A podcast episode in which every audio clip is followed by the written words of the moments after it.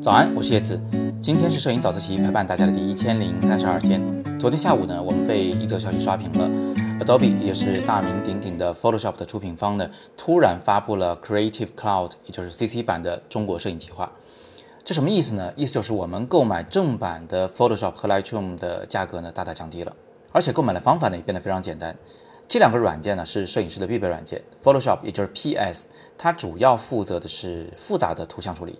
Lightroom 呢，又可以智能化的管理照片库，并且快速高效的修片。那 Adobe 发布 CC 版的中国摄影计划的，这是对中国摄影界的一大利好，因为我们已经被歧视了太久了。为什么这么说呢？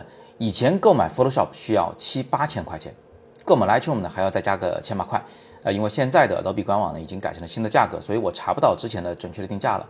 在我的记忆中呢，大概是这个数。这个价格贵嘛？对于职业摄影师来说，咬咬牙是可以的。但是对于摄影爱好者来说呢，这价格就有点让人心寒了。那毕竟是一套单反的钱呢。那当时呢，Adobe 看大家都用不起，还面向高校教师和学生呢推出了一个校园先锋计划，凭证件购买 Photoshop 只要三四九元。但是让学生掏这个钱呢，其实也不容易。针对价格问题呢，我还专门问过 Adobe 公司。二零一二年的时候，去 Adobe 参加了一个会议。向各国代表们呢提出了一系列的有关软件和市场策略方面的建议，其中呢我就专门谈到了中国的定价问题。他们给我的答案是中国定价高和全球定价策略有关。比如说完整的 Photoshop 美国定价九百美金，根据汇率呢中国就至少要定价到六千三百块人民币左右，再加上关税后，最终的定价还要更高。这确实没啥好说的，因为中国版的软件如果卖的比其他国家便宜的话，那么那些国家的用户呢就可以在中国来采购正版软件来使用。这会影响其他地区的定价策略。在这种情况下呢，我们要怪也只能怪我们的国家的收入水平赶不上发达国家，人民币的购买力赶不上发达国家，这是没办法的事。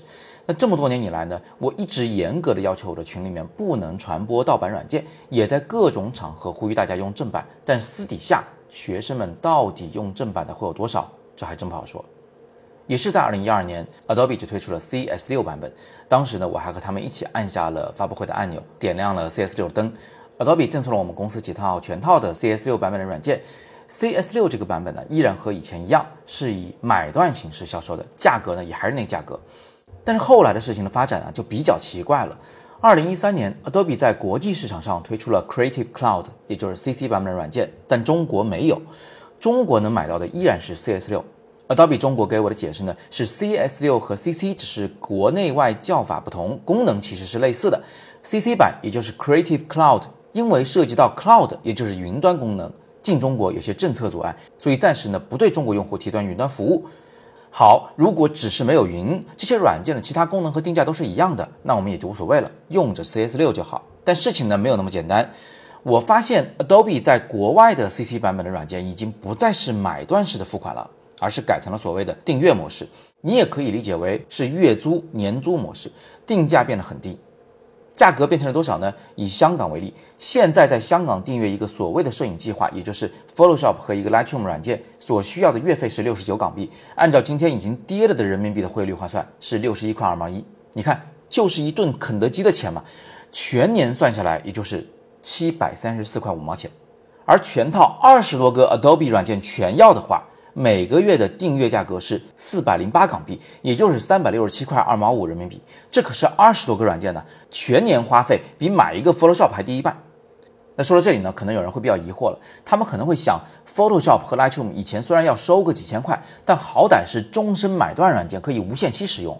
现在你每年收个七八百，没几年就赶上买断的价格了，怎么能说是便宜了呢？这不是变相涨价了吗？不对，你没有考虑到一个关键性的问题。Photoshop 和 Lightroom 现在几乎是每年都升级一个新的版本。按照以前的逻辑，你买断的只是当前版本的软件，想用最新版的，对不起，你得重新付费大几千。而现在的相机升级换代也快啊，你想要打开最新的相机的 RAW 照片，有的时候你还真得升级软件版本。一个版本一个版本买下去，你还真吃不消。按照月费、年费订阅软件的，就完全没有这个烦恼了。出新版本了，你只需要点下更新按钮就能搞定。那这样一来，国内外的差距就大了。国内只能联系经销商，用几千块买断一个版本的软件；国外却可以按月交一个非常廉价的租金，而且永远用最新版，这相当于是无息分期付款了。我们当然眼红了。当时我印象特别深刻的一件事呢，是 Adobe 官网的左下角可以选择国家或地区，我只要选择其他国家或地区，就可以看到订阅的价格。但只要选择中国，对不起，这里只有一个联系经销商的方式，你需要通过最原始的方式，在线留言、邮件、电话来联系经销商购买软件，贵就算了，而且完全无法自助下单。当时真的是气不打一处来。那么我就在想，我们虽然身在国内，但是能不能假装是活在境外，享受境外的订阅价格呢？呃，经过一番摸索，我发现可以的。我注册了一个新的 Adobe 官网的账号，注册地址呢填成了我远在澳洲的一位朋友的地址，然后用国际信用卡支付澳币给 Adobe 公司，这是非常麻烦的。刚开始的时候，Adobe 的审核很严，你需要一个真实的境外的收件地址，然后你还要有一张国际信用卡才行。我甚至在网易云课堂的数码后期三部曲和自由摄影师的后期章节中，一开头就专门有一节课来教大家如何低价的在境外购买 Adobe 的正版软件。但是 Adobe 中国的显然不建议我这么做，教学生们直接购买境外软件。那 Adobe 在中国的公司还赚什么呢？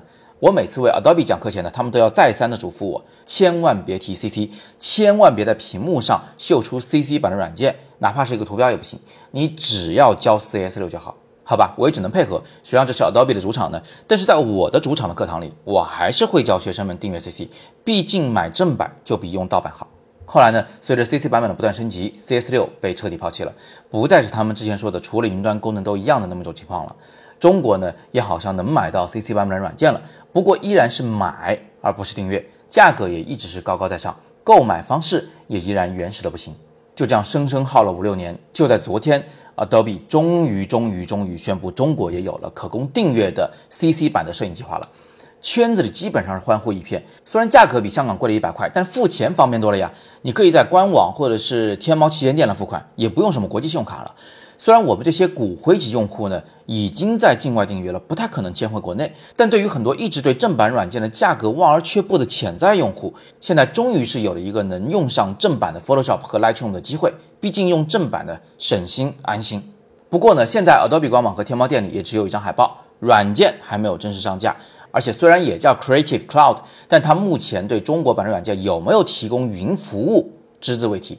这个云服务啊，真的是挺好用的。用 Photoshop 的时候呢，你可以把常用的设计素材字体存在云端，还可以从云端的下载购买精品的商用素材。用 Lightroom 的时候呢，电脑和手机端可以同步展示、整理、处理照片。对于我们这种四处浪、四处拍照的人来说，这个真的是非常重要的。那如果中国也有了云，而且云服务器也放在了中国，那就再好不过了。我也会立马迁回国内，毕竟连接境外的云服务器的网速呢，太让人着急了。对了，对我来说呢，还有一个问题。我需要的是全套的 Adobe 软件，除了摄影用的 Photoshop 和 Lightroom 以外，我还需要剪辑软件 Premiere，需要音频处理软件 Audition，需要矢量图设计软件 Illustrator，需要网页设计软件 Dreamweaver，需要排版软件 InDesign。这些软件的大全套，目前在中国 Adobe 官网上还是只能找经销商买断。这大全套的订阅版又要什么时候才能进中国呢？还有。为什么我们现在只看到了年费八八八元？中国用户难道不能按月付款吗？